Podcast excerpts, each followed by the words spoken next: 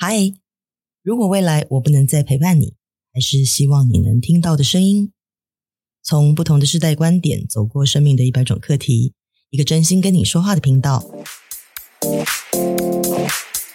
大家好，我是菲比，我是小慧，我们是两只老虎姑婆。哎，小慧，你最近有没有看到有个新闻，就某某海运？嗯，发年终奖金四十五个月，好昏倒哦！好怕我们同事有感。哎，你们又不是做海运的，你们这个行业别差那么多。我们是搬运工，但我听过最夸张的是，以前我们这个行业在包青天那个时期，你知道，电视台有发过一百个月的年终奖金。一百个月什么概念？我想想，一百个月是一年发十年薪水啊？嗯，我觉得差不多，是不是夸张？包青天，我觉得会不会很多频道前面的听众根本都不知道他是什么歌？嗯，很有可能。然后就算重播一百遍，他们可能也觉得是阿嬷的节目。天哪，你你在说的不会是那个很久以前什么群啊？那个演员叫什么来？金超群，那个包青天。对，哦天哪，哇，这个是什么概念？我好想知道那些人当时在拿到那么多 钱是什么心情哦。哎，我想想哦，如果当时因为十那么多年前，三十多年前，完全可以去买一间房了耶。那个时候，然后那时候天母的房子大概两百万吧，差不多吧。我小时候的时候，是不是？对，差不多哎。对啊，直接一个月如一个月如果领两万，就直接买房啊，不用贷款啊。那不晓得他们后来有没有很多人离职哦？我跟你讲，我打死我都不会走，而且我每一天叫我从门口爬进去，我都愿意。真的，从电视台门口我完全愿意爬，欸。哎、欸，拜托我爬个一年，一辈子都不用付贷款。真的耶！如果现在有这种公司，哎、欸，我想，我想，我好奇的想要在明年去查询一下，嗯、像我员工离职率是不是零啊？不会，我我我们想办法递补一下好了。哎、欸，其实你也是身为一家公司的老板啊。嗯，那我想要反问一下，就是、嗯、你们在。发年终的时候，那我把一堆钱要给你的员工的时候，嗯、那个心情应该是就是很爽，还是很嗯，觉得哦很多钱呢？欸、其实到底心情是什么呀？你现在问我这个问题，我想到我第一年，其实我第一年在做这个事情的时候。我充满了感恩与感谢，而且我觉得我好谢谢大家，这就是我为什么不能给更多。我真的非常非常高兴这个感觉，真的假的？真心，真心，我好难想。真心。你要身为一个员工，听到老板这样讲，会觉得你是。金匠我要不？不是，可是我跟你讲哦，当然中间因为我也在上海开过公司，哦、然后也有自己有经历过十几年，是中间当然有某些时刻是你会发现有一些同事明明不是跟你站在一起，他差个五百块他就离职了，那你还发年终给他哦？在那样的过程的那一年，我可能就会觉得啊。今年要好好的想一想，所以你知道吗？其实这种情绪的波动啊，真的跟人之间的那个情感交流有非常严重的关系。你知道，其实我觉得有有些老板很有趣，他很希望在发奖金给员工的时候，员工可以抱持的一个刚就说感恩的心。但是员工呢，也也很有趣，员工也分成好几种，就是有些像我自己哦，我说真的，我不是矫情哦。嗯嗯我每次多拿到，就是不是不是那种，比如说公司讲好的那种十三薪，是所谓的年终奖金。对，那不管年终的多少，嗯，其实仅止于是我个人的呃，就是更开心，或者是稍微有点失望。但是奖金本身，我真的会对会对老板真的在心里觉得很感谢，因为。我都会觉得，其实身为一个老板，好好希望全世界都跟你想的一样。其实我觉得，其实大部分员工底层还是都是善良的，因为你你知道，一个老板真的要承受非常多的事情跟压力，你知道吗？尤其是亏钱的时候，还要 帮你真的。哎，我跟你讲，真的，可是我，我都觉得好可怜。我告诉你，真不是每个人这样想。你这样讲，我要岔题讲一个故事。我入行的第一年，然后在某一家制作公司上班，嗯，然后呢？年终的时候，老板给大家一个红包，嗯，红包袋，嗯，拿出来的时候，奖券 不是里面就写了你当月的薪水条，没有奖金。然后你知道那时候我我拿到了以后，我还不敢当下打开，所以我不知道是什么，因为我以前很乖嘛，就是就默默回到位置上。结果有个女的，我我后来我超佩服她的，她直接当下在老板面前打开来。因为他摸起来没有钱嘛，他打开来之后看完以后，他直接揉丢到地上以后啊，就直接拎包包就走人了，那就再也不回来了，就是离职再见。嗯、然后全公司看到以后，后面的人都不知道该怎么表达了。你知道钱真的，其实这样讲起来啊，钱真的是一个很奇妙的东西。就是钱本身其实只是一个数值跟钞票，对，它就是一张你知道 piece of paper。但是钱为什么会引起我们这么多的情绪？然后呢，比如说捡到钱的时候，会觉得很爽啊。嗯嗯、然后或者是觉得说，哎呀，这谁掉的钱？赶快希望他能够，就是想办法让他能够捡回去，因为因为不晓得他会有多着急那种同理心。嗯，或者是说，比如中奖的时候，我们就觉得超爽，因为那是一个意外之财，嗯、你知道不劳而获的感觉，真的，真的。对，可是。我们掉钱的时候，或者是比如说，你有没有那种在洗衣机里面捡到一张破烂的纸钞的经验？非常生气，对吧？就觉得，对为什么我要那么把那一百块、是一千块直接弄坏了呢？对，或者是你知道，有时候就是从大衣的，去就可能两年没穿的大衣口袋摸到一张纸钞，就会特别开心。哎、欸，那就我这样，我那叫意外之财，意外之财真的是令人开心到不行，所以。有蛮有趣的一个点哦，就是钱到底是什么东西？嗯，它到底是重要呢，还是不重要呢？嗯，为什么我们会因为钱这个东西，嗯，好，我们先把它假装它是一个东西，嗯，而而会有这么多的感受？你有想过吗？我跟你讲，我以前小时候啊，最妙的是，以前我妈一直说，我跟你讲，嫁人就是要嫁他，就是一定要看，一定要嫁给有钱人呐、啊。我跟你说，怎么样，怎么样，怎么样？然后我那时候当下就默默觉得说，钱算个屁啊，就是。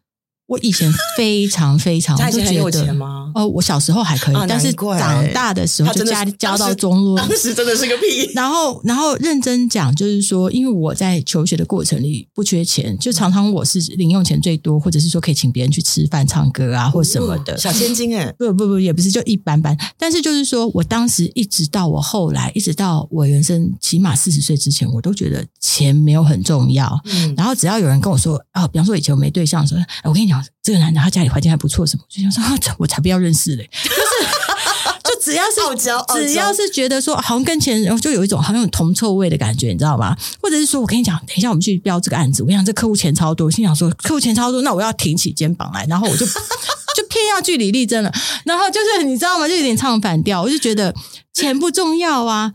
然后我觉得重要的是我们有没有努力呀、啊？重要的是什么什么什么情怀？哦，告诉你。嗯等到我生完小孩之后，有一天我突然觉得我好累哦，我心想说：“哎，钱好重要哦！如果 如果我以前不是这个想法的话，会不会存更多钱啊？那我会不会以后就是减轻很多自自己心里的压力？因为我是那种属于就是完全不想靠人的那种，那我就觉得为什么我以前会这样想啊？我实在太奇怪了。”对啊，你以前为什么会这样想啊？我不知道诶、欸、以前真的真心觉得钱就是数字啊，只要我们还有一口气啊，只要我一双手一支笔啊，我就可以，我赚钱很容易啊，我不需要去把钱看得很重要。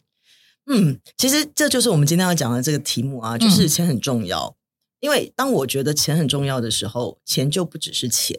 嗯，那钱到底是什么呢？其实我我非常同意一件事情，说钱绝对不代表一切。嗯、而且你知道，就是不是这两年读了非常多的个案嘛？对。那在我个案的经验当中，我发现其实啊，有一个非常非常公平的事情，嗯、就是啊，不管你是有钱还是没有钱，嗯、所有人的问题都是一样的。啊、我这个我相信，对，我相信你会你会遇到的人生的问题啊，或者是你卡住的关呃关关、嗯、呃。概概念啊，或者是这个无法无法控制的一些信念的问题啊，嗯、其实跟你有没有钱真的是一点关系都没有。嗯、所以有钱哦，绝对不代表拥有一切。像我我我自己的个案当中有那种就是你不能想象的富翁，嗯，对，因为连我都不能想象，我怎么可能会读到他？嗯，对，就是怎么会来变成我的个案？嗯，然后对，当时我差点也是，你知道吗？就听到他名字的时候，我腿软了两下，嗯、我想说怎么可能？嗯、对，然后。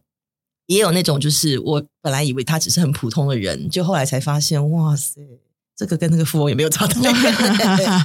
对，但是当他们在询问那些灵魂问题的时候，其实与正常人完全没有什么不同。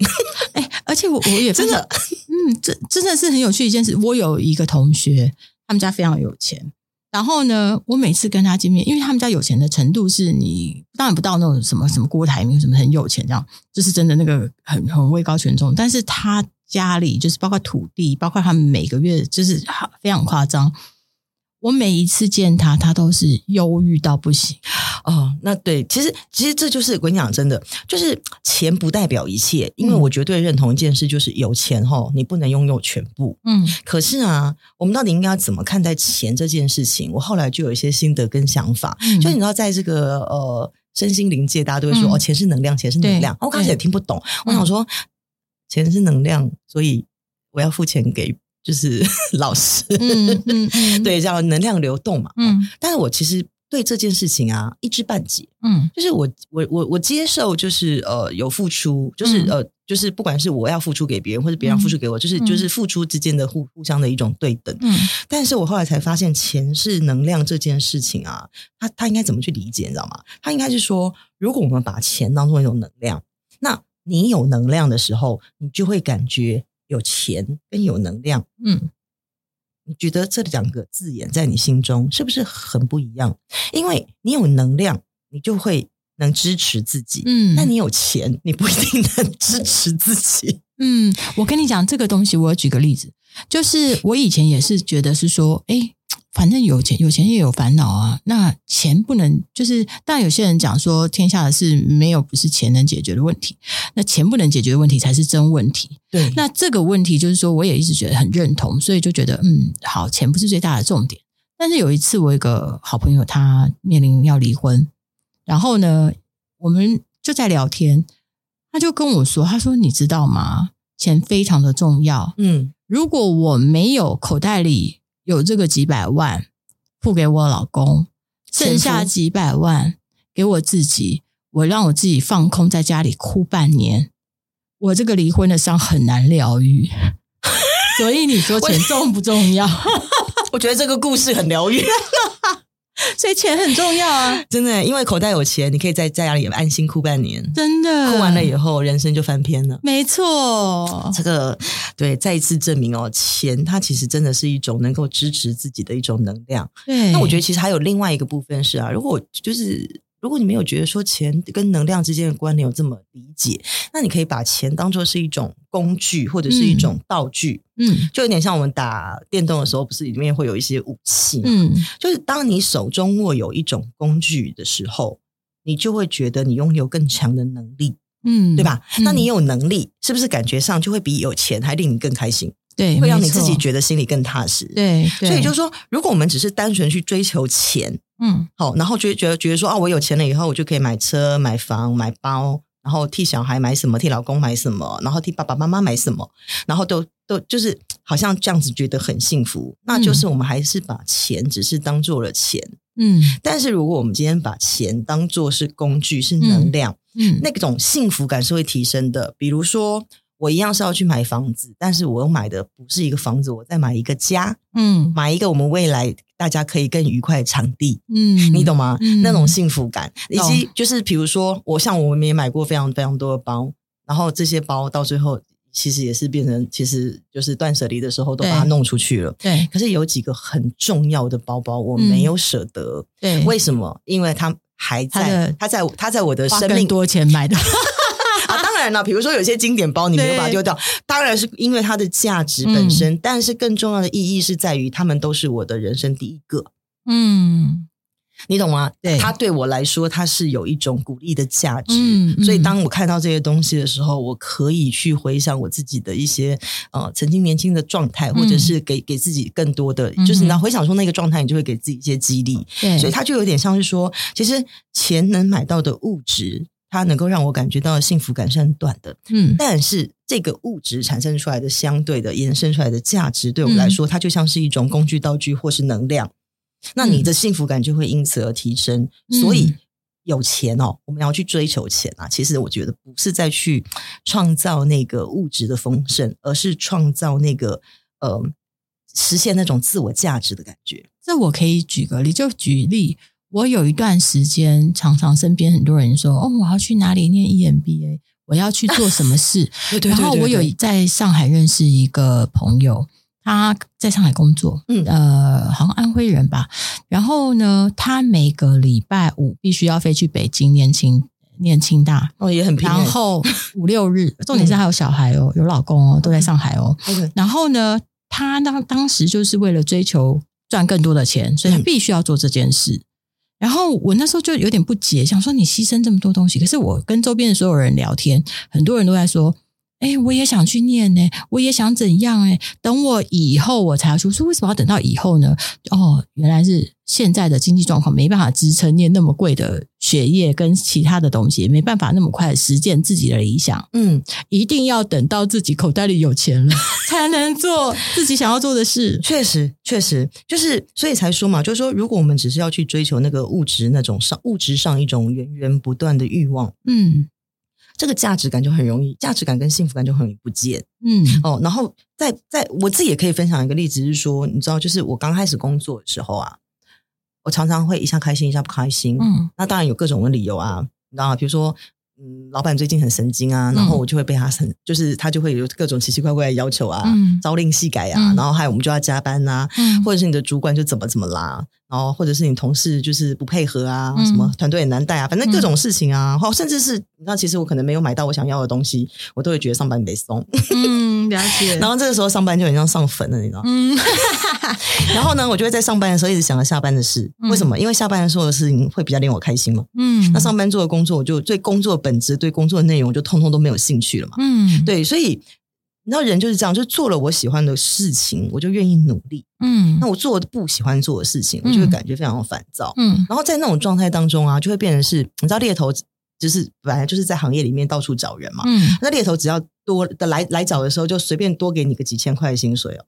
然后我就要三心二意一次，你知道吗？嗯，对，因为就就不开心。懂对，可是当我后来重新去理解，就是工作是为了赚钱，赚钱是因为要产生源源不断给我自己的能量这件事情的时候，嗯、我觉得所有的事情就全变了。从那之后啊，我自己怎么看待工作，就变成是我会主动去选择我喜欢的工作。嗯，但我也会很清楚，工作本身可能没有办法创造我的财富。嗯，但是在工作当中，我需要的是工作给我其他的价值。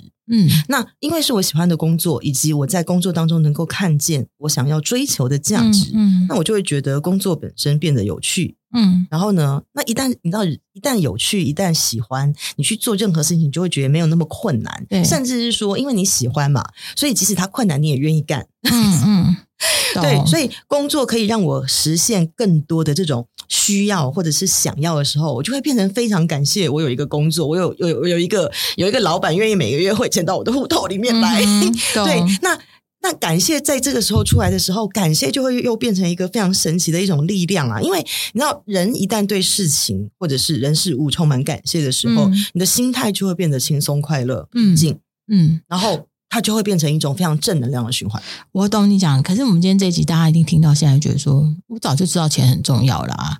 可是其实我在想的是，我们要讲的是钱怎么样化作一种能量。哦、你看钱是钱，看钱变成能量是另外一种心态。就像我以前可能在觉得不把钱当钱的时候，我还是拼命赚钱啊。对，但是我留不住这个钱，嗯、我甚至不知道我为什么要这样赚钱，因为我忽视它。我并没有珍贵它，那我也不觉得它是，就是当我比方说把赚来的钱给家人的时候，我也不觉得那是一种能量的流动啊。我一直觉得我辛劳的付出，因为我把钱当钱。对，那我觉得当我开始把钱当成一种能量的时候，我就要知道我怎么运用这个能量，跟这个能量应该是从哪里来的，我就会尽心去挑选。然后我就能找到更适合我的方式。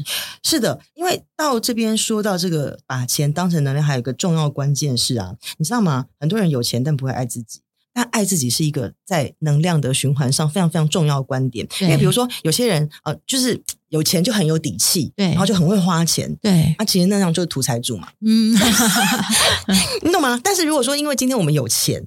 然后呢，所以我有了更多的选择权。嗯，哦，那我就是可以在成在更大的程度上去追求我自己的幸福跟快乐感。嗯，所有的意思就比如说，就是我到底要吃米其林还是米粉汤，那是我决定的，嗯，不是因为我有钱或没钱来决定的。是是是，对，或者比如说，哦，我今天要有那种说走就走的旅行，嗯嗯、我不用去算机票钱多少，要坐什么舱，要住什么饭店，还是要去做背包客，你不用去，你可以完全按照你的自由意志去做选择。嗯，对，或者比如说像现在年终，你到底是要自己动手扫扫地，嗯、还是你要去请那个对，请别人来帮忙你来扫？那都变成是出自你自由意愿，而你有更多的时间精力可以去分配你所有的事情。嗯，那总而言之就是说，钱变成能量的时候，会让自己变成有一种随心所欲的能力。嗯，对，而那个随心所欲的能力啊，就是爱自己非常重要的关键。那我有个问题，就像观众一定要听众们一定觉得说，哦，那我今天就我就知道钱很重要啊，嗯，那我就是没办法有啊，那我当然知道很重要啊，那我该怎么办呢？其实是不是应该回归到他自己觉得？因为其实老实说，他真的只是把钱当成一个一个工具，还是要回头讲，就是说你必须是要先。把它当成能量，我会我用我的能量去换取正确的能量进来，然后我再用这个什么样的方式去保存它，或者是增加它，或者是让它复制，就是这个我觉得可能更更是一个一般人，因为现在的人大家都知道。那我那我这时候就要问。嗯，有类似像这样子问题的朋友了。嗯，通常我我会这样问的哦。好，你说你觉得钱很重要。嗯，好，那你也相信钱是能量。嗯，但是你赚不到钱。嗯，你是这样问的对。哦，好，那你怎么看待你的钱呢？请问你做了一些什么呢？嗯，我自己当然是是是例外啦，我是真的很认真在对待这件事。就讲听过的案例了。我看过大部分的人是因为好吗？那我又买不起房子，那所以这个东西先买我比较不想要的。就是他先把这个钱的能量去换成他就是补偿补偿心理。哎，其实这就跟口红理论一样的嘛。当我没有钱的时候，你知道经济不景气就买口红。对，就像台湾，我那天还看到一个新闻，就在讲说，就是台湾的人现在买房的能力极低，但是买豪车的能力极高，就是一种补偿心态嘛。因为几千万我买不起，那我买几百万可以吧？对，但是其实就要讲了，就是那你真的觉得它很重要，而你心里真正要的到底是车还是房？你得搞清楚。你心。你到底要的是那支口红，还是你心里要的是真正的那个香奈儿包？嗯，其实刚刚有提到一个点啊，就是我觉得现在有很多年轻人，反而他有点倒过来，你知道吗？他会嘴巴上跟你说钱很重要，钱很重要，但是你他请问一下，他为了钱这个能量，他做了什么？没有。因为他会觉得，呃，我家里有房子啦，然后车子就可有可无啊，我可以坐捷运啊，嗯，就是那种活在自己的小确幸里面，嗯、然后呢，偶尔觉得自己没钱，然后呢，嘴巴又说，哦，我知道钱很重要啊，但是他却没有付出任何的行动。对，这种人蛮多的，超级多。现在年轻人蛮多，普遍是这样。对，所以其实其实看到他们这样，我也会觉得没有啊，就是你嘴巴上，就是这个，就是他只是嘴上说。这个钱很重要，嗯，但是他没有在行动上有任何的付出，对，所以他其实就是所谓能量的转化，他没有做好，他根本不知道这是个能量。那当我们把钱变成能量这个逻辑的时候，能量应该是要吸引更好的能量，一加一再大于二，不同的方式在加成。但是当他没有把它当成能量的时候，我就是一单接一单，这单有了，那单没也没关系。对，所以就是口与心，就是怎么讲，行动跟你的意志，它必须是一致的。这件事情在能量的上面，嗯、它才会是非常成立的。懂，了解了，了解了。你你必须要很认真的去看待这个事情，对，你才会好好的去运用。因为口不对心，就包括比如有人说啊、哦，我不在乎钱啦，没关系啦。对，就是哦，我我我觉得钱很重要啊，可是我的行动跟我的嘴巴说出来的话是完全两回事。没错，对，就是你必须真的是很认真去看待这件事。这也就是为什么现在大家一直说、嗯、啊，理财理财，你必须你财不理你，你不对，你不理财财不理你，就就是这个口要对心，的能量才能对心。没错，就是就是大家都知道钱很重要，它只是你把钱当钱的时候，它就是真的是有用的。你不把钱当钱的时候，说句实话。这真的什么都不是，没错。尤其是啊，呃，钱其实不是只有满足一些像物质上的欲望，嗯、其实钱也能蛮多，非常多。就是比如说精神上的成长，嗯，对，比如说有钱拿，有人拿到钱，就像你刚刚说，有人可能会去念 EMBA，嗯，那有人拿到钱，他可能去买书，嗯，对，不是代表说一定要念 EMBA 才比较高效，嗯，嗯，嗯，然后念你去买书，他就不能让你自己成长，嗯，嗯，对，如果你一年花三百六十五天里面有。有一百五十天在读书，你一年不要说一百五十本了，太夸张。了一年能读三十本，我都已经叫你妈妈了，真的。真的。那这些这些书籍里面给你的东西，哦，你用钱买出来的这些智慧跟跟内容跟知识，其实也是必须透过你自己的学习再去成长。你说像这样子的东西，你就可以。那当你有成长的，有进步，有进步，有、这个、能量有转化成正面，有提升，对，对，有提升的时候，那这个所谓的。这个能量流动就开始创造出来了，对，才不会穷的只剩下钱，对不对？没错，尤其是就是当你有这些成长跟变化的时候，你就会发现很多的机会开始不断向你靠近，嗯，或者应该是说其实以前也有，但是你更容易看见他们的出现。嗯，那你就可以更有更多的智慧去思考，什么是你真正要的，嗯、哪一个是可以让你自己快速累积财富？嗯，哦，换句话说，哪一个东西可以让你的这个能量流动的状态更好的？嗯，对，你就会有更。聪明的智慧选择它，嗯，了解。所以其实说句实话，就是说，当你知道钱它这个能量应该正确运用的价值的时候，你就会知道你怎么专心致志的去追求，而不是漫无目的。然后呢，你也会知道你做的每一件事它具有的价值跟回馈到你身上的能量是什么。这就是钱的目的。没错，没错。所以才会说钱很重要，因为我们所有的这种呃需要也好，欲望也好。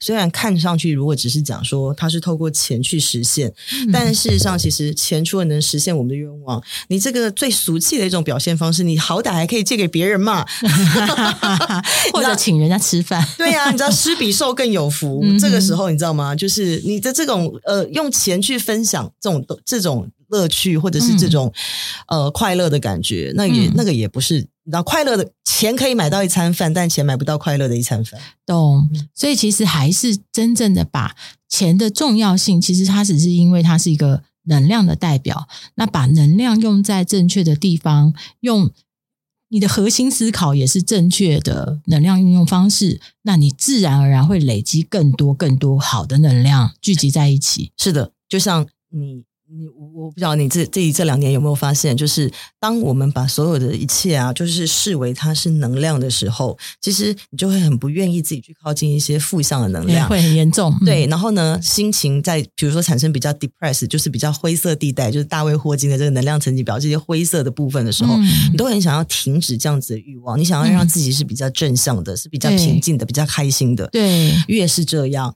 好事越来，嗯，没错，没错，钱就要自己捧到你前面给你花，嗯，真的，真的。好，那这就是我们今天要跟你说的话。非常感谢你的收听，我们下次空中再见喽，拜拜。